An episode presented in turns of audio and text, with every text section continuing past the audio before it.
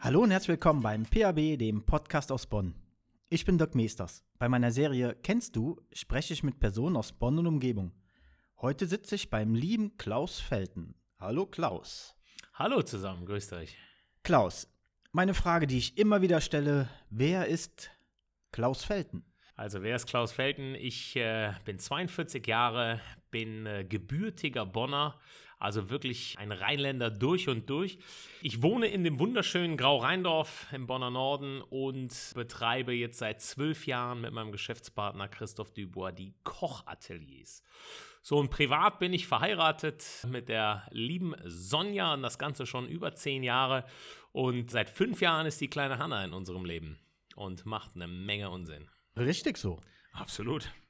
Wo hast denn deine liebe Sonja kennengelernt? Ähm, die habe ich kennengelernt, das ist immer, ja, das ist eine lustige Geschichte. Die hat sogar äh, unser äh, Stadtdechant hat uns äh, damals getraut und er Oh. hat in der Kirche hat er die Geschichte erzählt. Ich habe sie nämlich im Klein-Köln kennengelernt, auf der Friesenstraße, wo man halt Leute kennenlernt. Also Na- natürlich nicht. Die zukünftige Ja. kennenlernt. Wenn nicht da, wo sonst, oder? Wenn nicht da, wo sonst. Das habe ich mir auch gedacht. Vielleicht irgendwo beim Kochen oder so. Wie geht's euch momentan privat als Familie in dieser doch so schweren Zeit?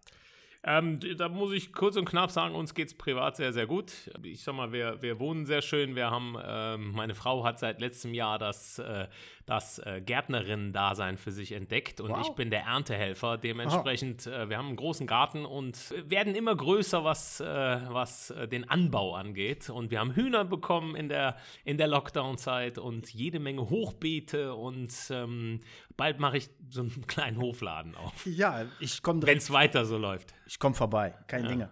Honig, Bienen hast du auch? Nee, Bienen haben. Hör auf, das darf meine Frau nicht hören. Ah, ich habe die Sonja gerade am Telefon. Moment. Was hast du denn gelernt? Ich habe Koch gelernt. 1995 habe ich im Herrenhaus Buchholz meine Kochausbildung äh, gemacht. Und äh, das Herrenhaus Buchholz gehörte ja damals zu den besten Adressen hier in Bonn, wo die ganzen Politiker immer hinkamen, wenn sie ihre Ruhe haben wollten. Als er so richtig schön außerhalb Bonn lag, Ja. ähm, im wunderschönen Alfter, oben am Heimatblick. Und ja, da war es halt äh, wirklich für die ganzen Politiker, äh, Prominente und Co., die einfach äh, wirklich mal fernab vom äh, Blitzlichtgewitter da sein wollten und keine Presse um sich rum, rum haben wollten, war es immer der perfekte Ort, wo die halt eben ganz entspannt äh, essen konnten und sich treffen konnten. Wie lange warst du da? Also ich habe meine Ausbildung gemacht, äh, drei Jahre. Anschließend bin ich äh, zur Bundeswehr gegangen und habe ähm, für 1000 Leute in Siegburg im Wachbataillon gekocht. Du hast so Auch- richtig gedient? So. Ich, jetzt- Mit Wehrdienst und allem? Nee, aber da muss ich fair dazu sagen, ich bin, äh, ich sage immer, mit mir würde jeder Krieg verloren gehen. Also ich war mit Sicherheit der schlechteste Soldat, der jemals bei der Bundeswehr war. Deshalb haben die auch direkt nach der Grundausbildung gesagt, Felten ab in die Küche. Ja. Dort waren sie aber so zufrieden mit mir, dass ich äh, als einziger von äh, über 200 äh, Gefreiten, die damals da äh, antreten mussten, als einziger befördert wurde. Aber auch nur, weil ich meinen Chef drangsaliert habe. Weil Ja, ich gesagt clever. habe, wenn nicht ich, wer hat es sonst verdient? Also absolut. Deshalb bin ich jetzt Hauptgefreiter der Reserve. Wow. Also wenn jetzt noch irgendwie so ein Nutella-Krieg kommt, dann Dann. können wir dich an die Waffe holen. Ich habe ich hab mal gehört, der Koch ist der am zweitlängst lebendste im Krieg. Ehrlich? Ja, weil der so weit hinten steht. Und wer ist noch hinter dir? Das weiß ich, das äh, kannst du dir nicht sagen. Ich weiß es nicht, aber ich weiß, dass der Koch war auf jeden Fall, hatte eine lange Überlebensdauer im Krieg. Okay, wie ging es dann weiter? Wir haben, äh, das ist ja immer so das Schöne beim Koch, du kannst ja die verschiedenen Wanderjahre, also du, äh, das ist völlig okay, wenn du als Koch mal da zwei Monate bist, hier mal sechs Monate, da eine Saison mitmachst. Ähm, das ist halt ganz, ganz schön. Plus, was ich immer auch jungen Köchen sage, seht zu, dass ihr alles mal äh, seht, also von der Sterneküche bis hin zur gut bürgerlichen Küche, weil du am Ende alles brauchst. Und ich sag mal, die gut bürgerliche Küche, darauf äh, ist immer, wird alles aufgebaut. Also es bringt dir nichts, wenn du äh, Schäumchen und Kaviar äh, links und äh, Trüffel rechts. Äh, also es geht wirklich einfach darum, dass du auch die Basics kannst. Und deshalb, das ist die, Ja. die, die absolute Grundsache. Und das konnte ich damals in einigen Restaurants auch umsetzen. Und dann habe ich mit 23 so ein bisschen ähm, einen anderen Weg eingeschlagen. Dann bin ich nach London gegangen zur Familie Bismarck. Wie kommt man, Entschuldige, wie kommt man denn von Bonn oder Alfter nach London? Das ist eine gute Frage. Die, ich hatte damals eine Freundin ähm, aus München, die sagte, hier in der Süddeutschen steht die genaue äh, Anzeige. Die, da steht im Grunde, die wollen Klaus Felten steht da drin. Ja, stand schon da. Mit, so, mit so ungefähr mit dich, Adresse und allem. Und äh, es war tatsächlich so, dass die äh, liebe Familie Bismarck ein, ähm, über eine Agentur halt eine Anzeige aufgegeben hat, suche Koch für Adelsfamilie ähm, in London, deutsche Adelsfamilie mit Sitz in London. Ja. So, und ja, da habe ich mich aus Spaß draus beworben und aus Spaß wurde ernst. Und dann bin ich weiß ich nicht, drei Monate später nach London gegangen. So einfach. Also, schlagt, ja. schlagt die Zeitung auf. Wenn da eine Annonce für euch drin ist, direkt bewerben. Wer weiß, was bei rauskommt. Ja, das habe ich wirklich immer so gemacht. Ich habe häufig habe ich mich beworben. Also ich habe keine Ahnung äh, hier beim äh, Vater von Michael Schumacher. Ich habe mich beworben, weil da stand eine Anzeige Privatkoch für eine Familie aus Kerpen und da habe ich gedacht, das wird 100 pro hier der Vater vom Schumacher sein. Habe ich aus Spaß eine Bewerbung hingeschickt ja. und habe ich mich mit dem auf der auf der äh, Rennbahn da getroffen, haben wir ein bisschen gequatscht mal darüber. Es war aber dann auch ein bisschen mehr noch mit Autos ausführen, sauber machen und Co. Also das Kochen war dann nicht ganz nebensächlich. So. Ja, es war wirklich nebensächlich. Daher habe ich dann gedacht, okay, lass es. Ja, hätten sie besser mal einen Tankwart gesucht. und wie lange warst du dann in London? Ich war ein Jahr in London und bin danach an den Wörthersee gegangen. Dort habe ich für Heidi Horten als Privatkoch gearbeitet. Das ist die ganz arme, ne? Das ist die ganz arme, genau. Mhm. 3,5 Milliarden arm. Die ähm, auch, äh, weil sie so arm ist, zwei Köche sich leisten Natürlich. konnte. Und dort habe ich dann meinen lieben Geschäftspartner Christoph Dubois kennengelernt. Ja. Und ja, da war ich knapp ein Jahr, was Rekord war. Also es gab nicht so viele, die so lange dort ausgehalten haben. Wow, wegen den Köchen oder wegen der Dame, die euch angestellt hat? Nee, das weiß ich nicht. Ja, wollen wir nicht vertiefen.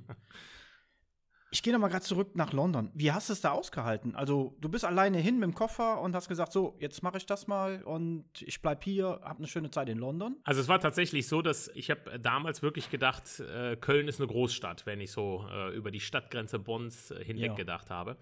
Und ja, dann kam dieses Angebot aus London und ich, keine Ahnung warum, ich habe irgendwie, hat so eine innere Stimme zu mir gesagt, mach das. Mhm. Und dann bin ich dorthin und habe wirklich, ich habe abends, wie ich im Bett lag, habe ich mir gedacht, das ist die dümmste Idee gewesen, die du, die du überhaupt nur haben konntest.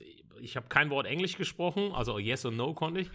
Und du bist in einer komplett anderen Stadt, wo sogar die auf der falschen Straßenseite fahren. Also was stimmt nicht mit denen?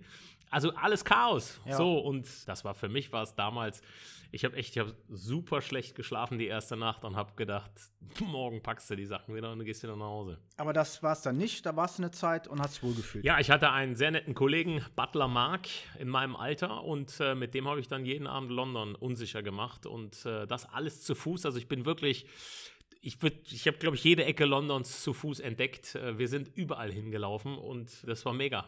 Das war eine coole Zeit. Und Englisch hast du auch gelernt? Englisch ja mittlerweile, mein Geschäftspartner sagt immer, du quatschst die alle tot. Also wenn wir hier englische ja. Veranstaltungen haben, hab einfach immer vieles viel, vieles gut, deshalb immer viel reden, dann können die ja. anderen wenig Fragen stellen. Haben die keine Zeit dazu. Ja, genau. Clever. Learning by doing. Wie kamst du überhaupt auf den Wunsch, Koch zu werden? Ähm, ja, also aus Spaß sage ich immer, ich, ich kann nichts anderes. Ne? Also heute würde ich es auch tatsächlich so sagen. Ich kann wirklich nicht nichts anderes. Also ich bin handwerklich völligst unbegabt. Jetzt kann man sagen, Kochen ist ein Handwerk, das ist keine Frage. Also mhm. das kann ich. Aber ansonsten muss ich sagen, kann ich wirklich gar nichts. Ich kann kochen und ich kann reden. Und ich kann genießen. Das sind die drei Dinge in meinem Leben, die ich verdammt gut kann. Ansonsten die anderen Sachen weniger. Aber ja, ich habe halt dann gesagt, komm, werd Koch oder habe mich dann als, habe ein Praktikum gemacht. Ähm, das hat mir ganz gut gefallen. Allerdings muss ich sagen, als ich dann die Ausbildung angefangen habe, habe ich dann äh, schon schmerzhaft feststellen müssen, was es für ein harter Beruf ist. Also ja. dieses Mittagsarbeiten, abends, also du hast nachmittags dann zwei Stündchen frei, dann wieder abends arbeiten. Du hast schon als Koch echt einen langen Tag, wenn du Teildienst hast. Und deshalb äh, gibt es natürlich auch heute so wenig Nachwuchs, weil das äh, keiner mehr machen möchte. Ja, schlechte Zeiten. Und der Ton in der Küche ist auch nicht immer so angenehm, oder? Ja, das, das hat sich zum Glück auch verändert. Also das ist mhm. nicht mehr so, aber ähm, zugegeben gab es auch Restaurants, wo ich einen nicht so schönen Ton gehört habe. Du kommst aus einer Familie, ich glaube, deine Eltern hatten eine Konditorei? Genau, wir hatten Bäckerei, Konditorei. Ja. Und ähm, das wäre nichts für dich gewesen? Das hat mein Vater mir lustigerweise immer verboten. Der hat immer gesagt, nee, lern was anderes, lern Koch und dann Konditor kannst du immer noch lernen. Das äh, weiß ich noch, wie der das immer zu mir sagte. Der hat immer gesagt, das kannst du noch so nebenbei lernen. Also wenn der Job ja so schlecht wäre, ne, dann hätte er ihn ja selber nicht gemacht. Irgendwie. Ja, aber das war damals, war das eine ganz andere Zeit noch. Ähm, das war damals im Grunde, äh, wo die ganzen Filialen Kamps und Co. Ähm, alle aufgemacht haben. Mhm. Und da sind halt die ganzen kleinen Bäckereien, Konditoreien halt alle kaputt gegangen.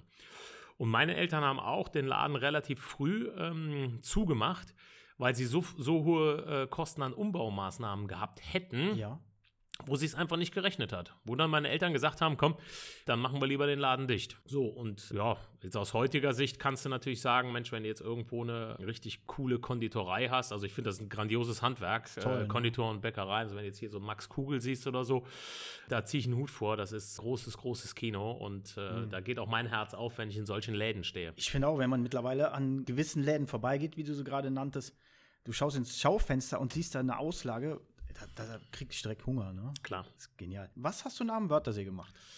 Nach dem Wörthersee habe ich noch eine Diätkochausbildung gemacht. Da ja. war ich, das ist im Grunde so alles, das hat wenig mit Abnehmen zu tun.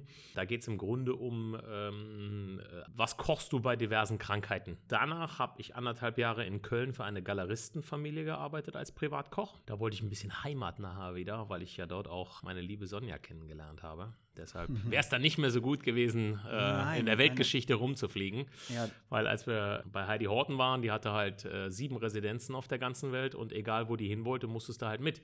Ah, okay. Dementsprechend konnte es dann sein, dass sie morgen gesagt hat, wir fliegen äh, auf die Bahamas und übermorgen, ich möchte nach Wien. Daher ähm, warst du dann mit am Start. Also so kurzfristig natürlich jetzt nicht so lange ja. Reisen, aber es war dann schon, ja, du hast einen Fulltime-Job. Also es mhm. ist jetzt mhm. nicht, dass du dann sagst, ich mache jetzt mal äh, zwei Wochen Urlaub. Also es muss schon sehr geplant sein, alles. War nichts mit La Familia. Ja, es war, ich sagen mal, schwierig. Mhm. Deshalb ist es auch vielleicht etwas, ich meine, gut, jetzt bist du selbstständig, äh, jetzt machst du es nicht, aber immer wenn, wenn ich das gefragt werde, würdest du sowas nochmal machen, ja. ähm, kannst du schon sagen, die meisten Jobs könntest du gar nicht machen, weil du Familie hast. Zugegeben, so viel Geld könnten sie mir nicht bieten, dass ich jetzt nochmal so viel da in der Weltgeschichte rumfliegen würde und, und mich von irgendwelchen Leuten delegieren lasse. Ja, delegieren, aber es sehen ja auch nicht, also größtenteils sind es ja auch jetzt nicht die einfachsten Menschen.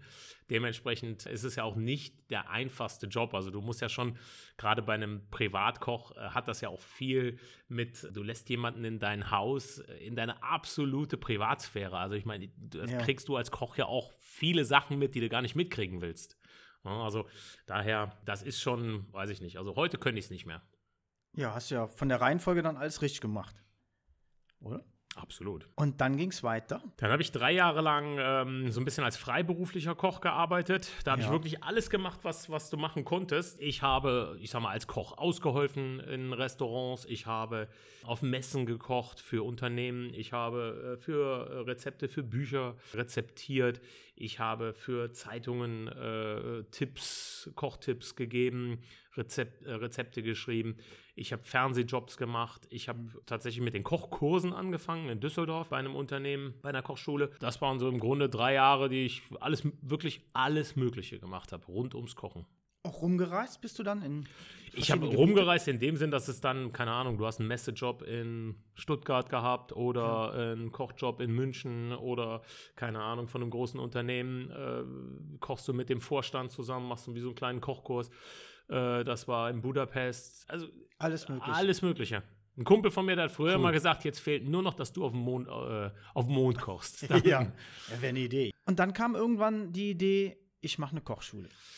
Ja, dann kam irgendwann die Idee, und da muss ich natürlich wieder meine Frau ins Spiel bringen. Es ist tatsächlich so, dass meine Frau, also ich hatte damals die Möglichkeit in Düsseldorf, mich äh, direkt an der Kö selbstständig zu machen mit einer Kochschule, mit einem Partner zusammen mit dem ich es ganz gut konnte. Und da waren wir wirklich kurz vor Vertragsunterschrift. Und meine Frau sagte zu mir, mach das nicht, mach hier dich in Bonn mit einer Kochschule selbstständig und mach das mit Christoph zusammen. Also Christoph Düber, den habe ich ja bei Heidi Horten kennengelernt. Ja. Und wir haben halt immer einen guten Kontakt gehabt und waren, keine Ahnung, die, der Christoph hat in London ja für eine arabische Familie sechs Jahre lang als Privatkoch gearbeitet. Und wir waren halt ständig in London. Also wir haben den ständig besucht. Ich finde die Stadt halt geil und äh, der hat halt mega zentral gewohnt. Super. Immer einen vollen Kühlschrank und dann waren wir natürlich häufig da. Dementsprechend ähm, ja. haben wir halt immer einen guten Kontakt gehabt. So, und dann sagte meine Frau halt, du musst dich mit Christoph selbstständig machen. Und äh, jetzt im Nachgang kann ich natürlich sagen, hat sie leider mal wieder recht gehabt. Was Gibt's soll ich nicht, sagen? ne? Es ist unglaublich. Es ist unglaublich. Nein, aber Spaß beiseite. Nee, es war auf jeden Fall die äh, definitiv bessere Entscheidung und das passt sehr, sehr gut mit uns zwei. Also wir sind wirklich ein Dream Team, Christoph und ich. Und das Ganze jetzt schon seit zwölf Jahren oder im 13. Jahr. Ja. Und es, äh, so kam halt eben, kam dann, äh, dass wir die Koch, also damals das Kochatelier Bonn eröffnet haben. Mhm. So, und dann kam ja dann noch die ein oder andere Kochschule dazu und dann haben wir irgendwann umfirmiert und sind die Kochateliers geworden. Und die gibt es jetzt nicht nur hier in Bonn, sondern In Bonn, Köln, Düsseldorf, Bergisch Gladbach und Bornheim. perfekt fünf Läden am Start. Fünf Läden am Start und tja, alle zu momentan. Alle zumuntern. Wo ich eben nach dem privaten Klaus fragte, wie ist es denn geschäftlich? Du sagst alles zu. Ist ein Drama, oder? Ja, ist ein Drama, aber ich meine, das geht ja vielen so. Deshalb äh, muss ich sagen, bin ich jetzt keiner, der da jetzt extrem rumjammert. Ähm, zugegeben, beim ersten Lockdown habe ich schon, hat es mich echt erwischt. Also da habe ich äh, wirklich mal, musste ich mal inne gehen und habe wirklich so gedacht, äh, so fühlt man sich sicher, wenn man Burnout hat. Also da Ja. äh, hast du wirklich den ganzen Tag nichts gemacht und abends hast du dich gefragt, äh, was hast du eigentlich gemacht heute? Und Mhm. irgendwie hast du den ganzen Tag nur so rumgetingelt und hast irgendwie im Leeren gegraben. Ja. So, und jetzt muss ich sagen, kommen wir ganz gut da zurecht. Wir machen jetzt ein bisschen ähm, so ein Menü to go, machen wir alle zwei Wochen. So, und wir feilen an vielen tollen Ideen und wir vergrößern uns in Köln. Also wir glauben an das Gute, es geht bald wieder los und äh, dann weiß ich und bin fest davon überzeugt, dass wir wieder viele Kunden in den Kochateliers begrüßen dürfen. Da ist dein Ruhestand, der gerade jetzt ja vorhanden ist, vorbei. Dann bist du wieder 100% ausgebucht. Da Junge. bin ich wieder, ja, also ich denke schon, dass es langsam losgehen wird, ähm, weil unsere Hauptkunden sind, sind die Firmen und äh, da bin ich natürlich schon Realist. Auf der einen Seite sage ich, alles klar, große Firmen wie Telekom und Co. werden erst wieder zu uns kommen, wenn dort alle geimpft sind. Und das Gegending ist natürlich ähm, bei den privaten Kursen, die wir ja auch relativ viel anbieten, ist es einfach so, dass, ja, dass es einfach wieder eine lange Aufbauzeit auch braucht bis auch alle wieder den Mut haben. Also ich glaube nicht, dass morgen einfach eine Klappe zuschlägt und dann heißt es so feuerfrei. Wir kommen Alles alle wieder zurück. Ja, nee, glaube ich auch nicht. Was erwartet einen Gast, der ins Kochatelier kommt? Ja, aber es ist tatsächlich so, es ist egal welches, weil wir äh, überall tatsächlich gleich ausgestattet sind. Also wir haben überall tolle Kochprodukte, wir haben nur Markenprodukte, wir arbeiten mit der WMF zusammen, wo wir wirklich sagen können, wenn wir mit 60 Leuten kochen, keine Ahnung, dein Geburtstag oder was machst du als Kochevent, dann äh, können wir mit so vielen Leuten kochen. Also es gibt immer viele Kochschulen, die sagen, ja, wir können mit so und so vielen Leuten kochen. Ja. Und wenn du dann da bist, haben die zwei Schüsseln und du denkst so, wie in Gottes Namen, du kannst auch nicht mal Geht mit zwei auch. Personen kochen. Ja. So, also äh, bei uns ist das wirklich möglich. Im Grunde bei uns ist es so, du kommst in die Kochateliers und wirst überall immer herzlich begrüßt, bekommst erstmal direkt was zu trinken in die Hand gedrückt. ähm, Manch, manchmal auch ein Spaghetti-Eis. manchmal auch ein Spaghetti-Eis, genau, das hat es nämlich heute gegeben, vor unserem Interview hier. Danke. Ja, ich bin eissüchtig, muss ich ehrlich zugeben. Und äh, wenn das jetzt meine Frau wieder hört, sagt die, hast schon wieder ein Eis gegessen. Das war ja nur wegen mir. genau. Du, du musstest ja. Ich musste, das stimmt. Nein, aber im Grunde ist es so, dass wir schon den, direkt den Leuten äh, ganz klar zeigen wollen, du kommst an, fühl dich wohl, fühl dich wie zu Hause, guck gerne überall rein. Und da ist es immer ganz wichtig, dass wir auch mit unserer Ansprache, das machen echt alle Köche von uns, alle direkt abholen und dass sich jeder direkt auch irgendwo wohlfühlt, zu Hause fühlt. So, bei uns geht es nicht darum, dass, also es gibt tatsächlich Kunden, die kommen auch so ein bisschen ängstlich rein, weil sie denken, sie müssen gleich sich irgendwie beweisen und müssen. Also wir stellen keinen bloß. Bei uns kannst du die dümmsten Fragen stellen. Das finde ich immer wichtig, weil ich behaupte immer, dass ich in der Ausbildung dümmere Fragen gestellt habe. Da bin ich ganz, ganz fest von überzeugt. Deshalb, hier kann man fragen, was man will. Ja. Und es ist ganz einfach, ich sage immer, dem einen erkläre ich, wie die Zwiebel klein geschnitten wird. Der freut sich darüber und der andere, der äh, freut sich, wie der Hummer auseinandergebrochen wird. Also jeder hat einen anderen Kenntnisstand und ähm, jeder sagt, das interessiert mich mehr, das interessiert mich weniger. Kann man gar nicht pauschal sagen. Ich habe einen Kunden, einen Stammkunden, der sagt immer, bei jedem Kochabend nehme ich einen Tipp mit. So, weil durch mein, ich quatsch vier Stunden auf die Leute ein im Koch, äh, Kochkurs. Ja. Was willst du in vier Stunden, was willst du alles mitnehmen? Ja, ja. Das Plus, ist, eine Kochausbildung geht drei Jahre. Also was rechtfertigt einen Abend, was wir in drei Jahren dann lernen? Deshalb, äh, ich finde das immer gut. Besuch einen Kochkurs, nimm ein paar Tipps mit für dein Tag Alltägliches Ja. Manche Sachen wirst du sagen, die mache ich sowieso nie. Mhm. Also warum soll ich lernen, wie der Hummer auseinandergebrochen äh, wird? Mache ich sowieso nie zu Hause. Dann lernst du lieber, wie die, ähm, keine Ahnung, wie die Soße geht oder wie das Steak vernünftig zubereitet wird, weil du sagst, Mensch, bei mir gibt es zweimal die Woche ein Steak, deshalb, und das muss, muss klappen. Ja, genau. Sehr gut. Jetzt bin ich eben auch das erste Mal hier reingekommen, bin total überrascht, weil mich hat nicht nur eine große Küche oder ein Kochstudio, wie man sich vielleicht vorstellt, angetroffen, sondern ich habe noch viel mehr hier entdeckt. Erzähl doch mal, was die Leute noch vorfinden, wenn die hier reinkommen. Also wir haben ja so ein bisschen so ein Zweierlei-Geschäft. Wir haben einmal die Kochkurse. Das ist dann in kleineren Gruppen für die Privatperson. Thema Fisch, Fleisch, Soßen, was auch immer äh, du gerne kochen möchtest. Da behaupte ich wirklich immer, wir sind Deutschlands Kochschule mit den meisten Themenkochkursen. Also wir haben, weiß nicht, 120 rezeptierte Themenkochkurse. Das reicht vom Orientalischen bis zum Veganen, bis zum bis Patissierkurse, Pralinen und Petit Fours und Macarons und wie, äh, wie es alles, äh, wie es alles äh, heißt. Und so haben wir halt ganz, ganz viele unterschiedliche Themen. Da kannst du dich als Privatperson gerne einbuchen, wann auch immer du das möchtest, äh, zu welchem Thema du auch immer äh, das möchtest. Das ist die eine Geschichte. Und die andere Geschichte sind unsere Koch-Events. Ah. Das ist die geschlossene Veranstaltung. Das kann dein Geburtstag sein, das kann, ähm, das kann deine Hochzeit sein, das kann deine Scheidungsparty sein, das kann äh, die Firmenfeier sein, das Kick-Off-Event, was auch immer du feiern möchtest, du kannst es in den Kochateliers. Und dafür habt ihr dann auch diese Lounge, ne? Genau.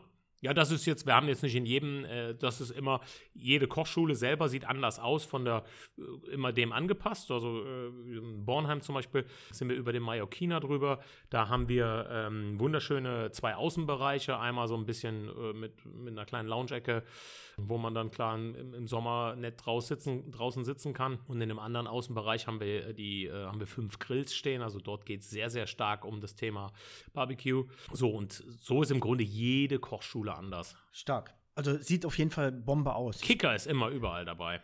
Kicker und ein Franziskaner Bierkühlschrank. Das sind so die beiden, die beiden Sachen, die immer da sind. Ja, es ist wirklich so. Das ist, wenn du, wenn du einen Kicker und einen, Franzisk einen vollgefüllten Franziskaner Kühlschrank siehst, dann musst du in den Kochateliers sein. Nur momentan sind die Kühlschränke alle leer. Die werden bald wieder gefüllt.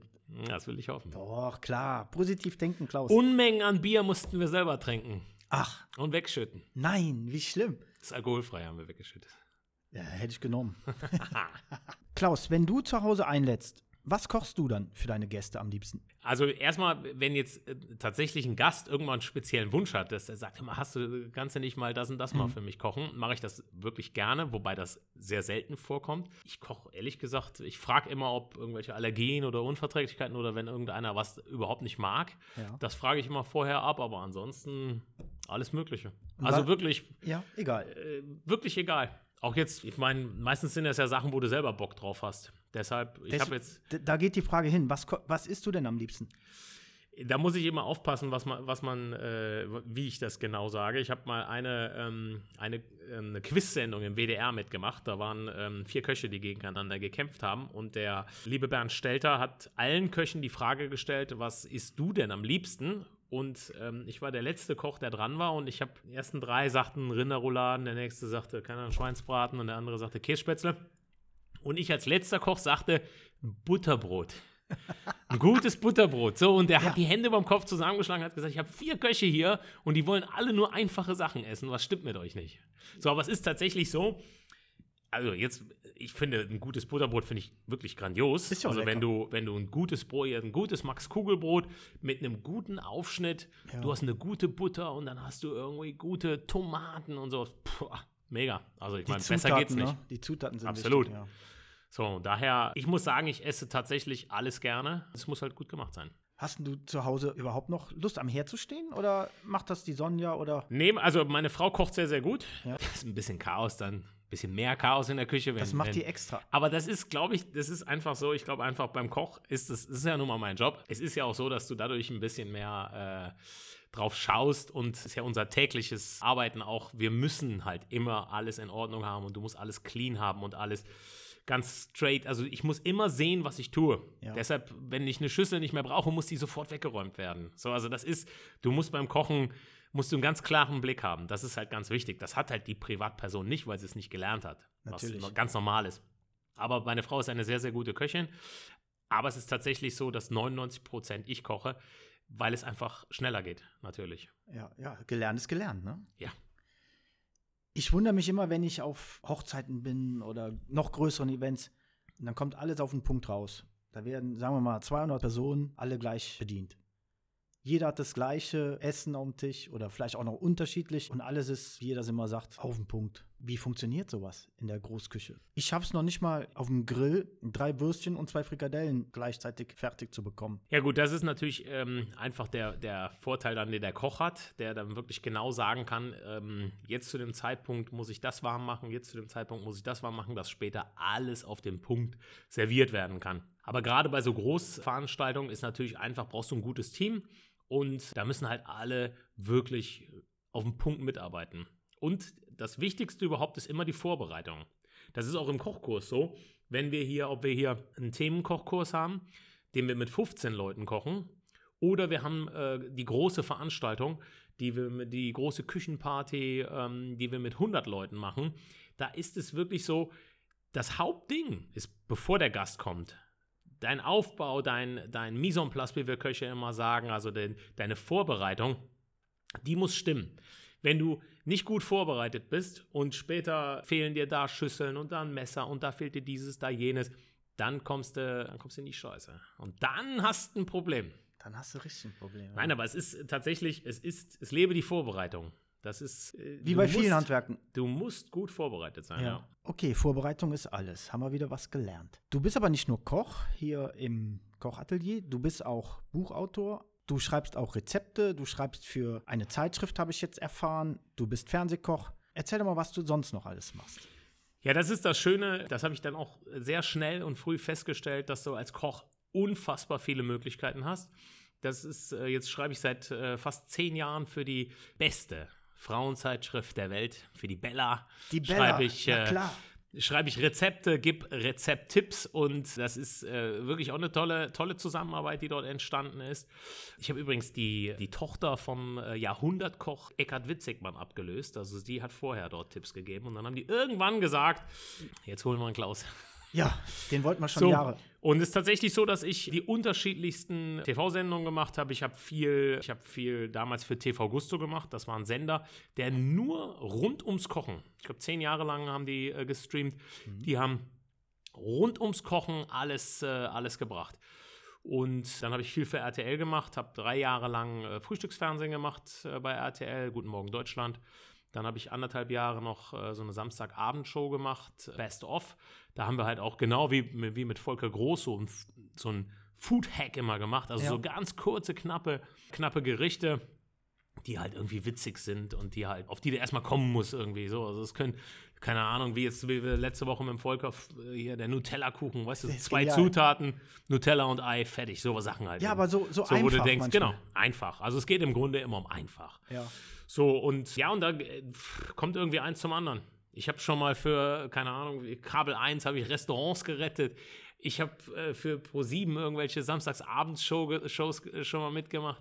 Ich habe wirklich, was das angeht, habe ich zig Sachen gemacht. Das ist das Schöne, also ist cool. Es macht einfach Spaß. Es macht auch Spaß, Rezepte für Bücher zu schreiben, weil du dort halt unheimlich genau sein musst. Das ist schon, äh, ist cool. Also es ist, das ist das Schöne am Kochen, es ist jeder Tag anders. Ist bei dir denn auch jedes Rezept anders? Also machst du wirklich nach Maßeinheiten oder sagst du, oh, Prise Salz, ein bisschen Pfeffer, auch heute ein bisschen mehr? Nee, so ist es tatsächlich. Also als Koch hast du da keine Maßeinheit. Beim Kochen ist. Äh, Gefühl. Ja, und es gilt immer die Regel, am Ende muss es schmecken. Mhm. Das ist. Äh, das ist die Hauptsache. Und da ist auch egal, wie du zum Ziel kommst. Also, das ist jetzt auch, wenn die Privatperson dann mega Chaos in der Küche ist, aber am Ende schmeckt's, hast das Ziel erreicht. Hast Richtig. halt ein bisschen mehr zu tun, dann wieder aufzuräumen. Aber beim Kochen ist einfach, es muss schmecken. Klaus, der Trend steigt ja immer mehr zum fleischlosen Essen. Wie stehst du dazu? Ähm, ich finde das super, wenn du, wenn du dich tatsächlich ein bisschen bewusster ernährst. Das finde ich sehr, sehr gut sogar. Ich probiere selber recht häufig fleischfrei zu kochen.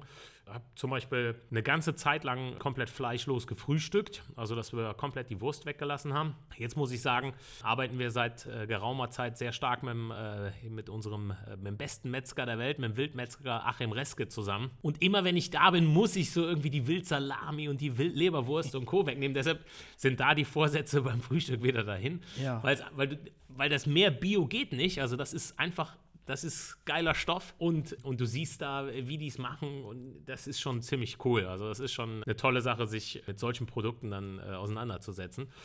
Und aber ich finde es, wie gesagt, ganz, ganz toll, wenn, wenn man sich so ein bisschen jenseits des Fleisches bewegt, weil einfach es da so viel mehr gibt. Also klar vegetarisch, aber auch in die Fischrichtung gibt es so tolle Sachen, mhm. die du so einfach machen kannst. Also ich nehme zum Beispiel jede Woche, wenn ich in der Metro einkaufen gehe, nehme ich immer ein Stück ein Kabeljaufilet mit.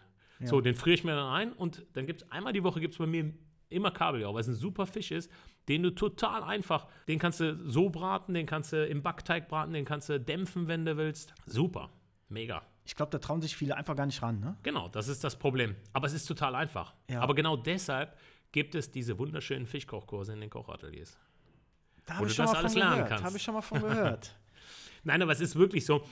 Es ist einfach, wenn du dich dran traust. Ja. Das ist auch äh, hier beim Fischfiletieren, wenn wir in den Kochkursen immer sind, dann sage ich immer, vergesst eure Angst, schneidet einfach mal, mhm. weil dann, dann geht das auch. Wenn du ängstlich da dran gehst, dann funktioniert das nicht. Aber das ist ja bei, bei Fleisch nichts anderes. Ich muss es ja behaupte ich mal zweimal falsch machen, damit ich weiß, beim dritten Mal funktioniert es. Das stimmt. Ist ein Probieren, ne? Das stimmt. Das ist aber ja auch äh, bei uns Köchen so. Also es ist jetzt ja nicht so, dass wir immer direkt äh, perfekt kochen, sondern wenn wir einen neuen Kochkurs entwickeln, dann ähm, kochen wir einzelne Gänge da äh, vor, vorher einmal quer durch. Und da wird, wenn dann fünf, sechs Köche da am Tisch sitzen, da wird hart diskutiert. Also das ist, das ist nicht so, dass es dann direkt heißt, äh, alles ist super. Ja, dafür testet man ja auch. Der Pfannekuchen muss erstmal anbrennen, bis man weiß, wie man ihn richtig macht. Der Pfannkuchen muss definitiv anbrennen. Also das ist, es muss einfach mal was schief gehen. Und tatsächlich bei uns ist das so, oder speziell bei mir, wenn ich einen Kochkurs das erste Mal gebe, dann setze ich mich immer danach hin und gucke, was machst du beim nächsten Mal anders. Mhm. Und du findest immer irgendwas, wo du sagst, das und das musst du so und so machen, damit es nächste Mal noch besser wird. Wie kommst denn du auf so Ideen, wie du eben sagtest, du nimmst einfach mal vier Eier, ein bisschen Nutella und machst da so einen Kuchen draus. Stehst du morgens auf und sagst, Mensch, da könnte man doch mal irgendwas draus machen oder ich habe da eine Idee oder pff, ja, da ist es tatsächlich so, ich meine, heutzutage mit dem Internet, äh, du googelst natürlich auch mal irgendwelche verrückten Sachen. Das ist mit, mit Sicherheit so. Dann ist es auch so äh, häufig, wenn wir dann mit Köchen, mit unseren Köchen hier zusammensitzen, dann kommt da auch das eine oder andere dann mal zusammen, dass der sagt, Mensch, ey, ich habe mal früher das und das gemacht, das war total witzig. Und darüber hast du irgendeine Idee oder du feilst selber irgendeine Idee aus, weil du sagst, Mensch, was können wir da mal Verrücktes machen? Das mhm. war jetzt dieses Nutella-Gucken, war mal dieses Backen ohne Mehl, war so ein war, war das Hauptthema. Ne? So und so kamen wir auf diesen Nutella-Kuchen. Total crazy. Total cool. Wenn ihr so neue Kochkurse entwickelt, jetzt hast du ja am Anfang schon gesagt, ihr seid gut gereist. Dein Partner hier, der hat Arabisch Kochen drauf. Je mehr man reist, je mehr kann man natürlich irgendwann mal anbieten, ne? Ja, das ist definitiv so. Also wenn du die unterschiedlichen Länderküchen, also äh, das genieße ich so, wenn wir reisen und mhm. Äh, dann darfst du sowas genießen. Das, und dann ist das heutzutage noch so einfach mit TripAdvisor und Co., wo du wirklich dir die besten Restaurants raussuchen kannst. Das macht meine Frau übrigens immer. Ja. Und die ist der absoluter Profi. Also die, ich kriege immer dann drei Stück vorgeschlagen am Tag, weil für mich ist das Wichtigste, essen zu gehen im Urlaub. Ah, okay. Und ähm, ich Sehenswürdigkeiten. Immer, ich, ja, das kommt dann irgendwann danach. ja. Ich kriege immer dann drei mittags und drei abends vorgeschlagen und ich suche dann aus, wo wir essen gehen.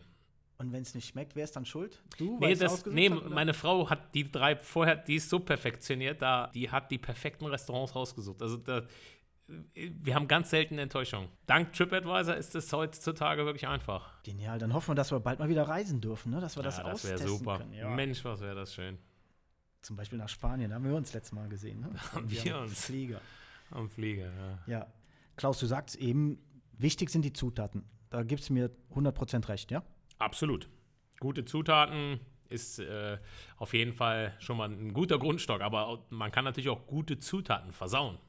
Auch das geht. Aber es ist das auf jeden bleibt Fall, ja nicht aus, ja. Es ist auf jeden Fall schon mal toll, wenn du weißt, wo das Fleisch herkommt und wenn du vielleicht, wie, wie wir jetzt zu Hause auch ein bisschen hier und da das Gemüse selber keine Ahnung, wenn du nur Platz hast für einen Tomatenstrauch, den du, den du dir aufstellst. Also das ist auch cool, wenn du sowas siehst, wie sowas wächst Ja. und du erntest es später und du weißt beim Essen, das kommt von dir. Ich glaube, ganz ehrlich, das wissen doch eh die wenigsten. Gut, Kartoffeln kommen aus dem Boden, das wissen viele. Aber wo kommt eine Bohne her oder eine Tomate? Wächst sie am Strauch, wächst sie am Baum oder hört sich jetzt lustig an, aber ist Nee, doch aber bei vielen ist, so. Nee, leider hört sich gar nicht so lustig an, weil es ist tatsächlich so. Ne? Also es ist ja, wenn du heute manchen Kindern äh, irgendwas hinlegst, die haben keine Ahnung, die haben sowas noch nie gesehen. Und das ist schon schade. Dementsprechend, meine Tochter, die äh, muss immer mit ran. Aber wiederum, die will auch immer mit ran. Also die will manchmal sogar mitkochen, wenn ich es nicht will, weil du dann einfach schnell zu Ende kommen willst, schnell fertig Ja. werden willst. Und äh, Papa, ich möchte helfen. So, und daher ähm, Kann man da nicht Nein sagen. kann man nicht Nein sagen. Nee, nee. Steht der Papa halt eine Stunde länger in der Ja, Küche. so, Ja, Und die Küche sieht danach auch anders aus. Egal. Das Egal. macht die Sonja ja dann. Ihr zwei habt, Ach so, ja. ja, zwei habt schon gekocht. Also Ah, bei uns okay. wird dann immer gewechselt. Der eine kocht, der andere Nee, nee, ich bin tatsächlich, ich räume auch die Küche auf. Ich räume auch die Spülmaschine ein, weil ich behaupte, dass ich das besser kann. Klaus, was für eine Macke hast du? Boah, was für eine Macke habe ich. Also ich bin selten schlecht gelaunt. Ich bin schlecht gelaunt, wenn ich nicht gut esse. Das ist vielleicht so eine Macke. Also ich, ich muss wirklich, ich muss immer gut essen. Das ist so. Und wenn wir irgendwie mal, keine Ahnung, mal in einem Sterne-Restaurant essen waren und dann sagt meine Frau, boah, also das ist jetzt aber gut, dass man sowas nur einmal im Jahr macht. Ich könnte das jeden Tag machen. Ja. Ja, ich, also ich finde das, ich finde das einfach was so Tolles. Wirklich, ich finde, finde auch toll, gut bedient zu werden. Grandios, wirklich. Also das ist, ich finde, Essen gehen, die Herzlichkeit, einen guten Kellner und dann was Leckeres dort, gute Produkte zu bekommen, tolle Ideen dir vielleicht zu holen, das finde ich grandios. Dann sitzt du vielleicht noch irgendwo, wo es richtig schön ist, im Urlaub, die Füße im Meer und du genießt was Tolles. Also das gibt nichts Schöneres. Klasse. Und wenn du jetzt hier in der Region irgendwo essen gehst und man kennt dich, haben die schon Angst? Ah, da sitzt ja Klaus. Um Gottes Willen, jetzt müssen wir uns besonders anstrengen. Nee, das ist, nee, nee, das ist weniger so, aber klar, äh, kommst du dann schon eher mit den, mit den Gastronomen ins Gespräch. Aber bei mir ist es wirklich so, ich sage das auch selber von, von mir aus häufig, dass ich Koch bin. Gerade wenn ich im Urlaub zum Beispiel bin, sage ich total, sage ich fast im zweiten Satz, sage ich immer, ich bin Koch aus Deutschland und lass mich mal in die Küche rein und so. Und dann ist es, dann guckst du mal, wie, wie die das machen. Finde ich mega. Also da habe ich schon die tollsten Sachen gesehen. Und so lernst du als Koch auch nur, wenn du auch mal bei den Kollegen wirklich in die Töpfe reinguckst. Und Ja. wenn du einfach mal siehst, wie, wie machen die das. Weil beim Kochen gilt wirklich, viele Wege führen nach Rom. Und ich kann das heute so kochen, du kochst es morgen anders. Das heißt nicht, dass das schlechter ist. Deshalb Kochen ist so vielfältig. Super. Ja, ist ja auch eine Geschmackssache. Ne? Absolut. Was gefällt dir an Bonn? Ja, Bonn ist die schönste Stadt der Welt. Also das ist... Äh, Das haben Das wir ist- jeder. Das haben wir jeder, den ich interviewe. Aber warum? Was ist da Besonderes? Ich mag an Bonn tatsächlich, dass Bonn irgendwo klein und doch groß ist. Also es ist eine kleine Stadt, wo du wirklich mit dem Auto einmal in einer halben Stunde von links nach rechts fahren kannst.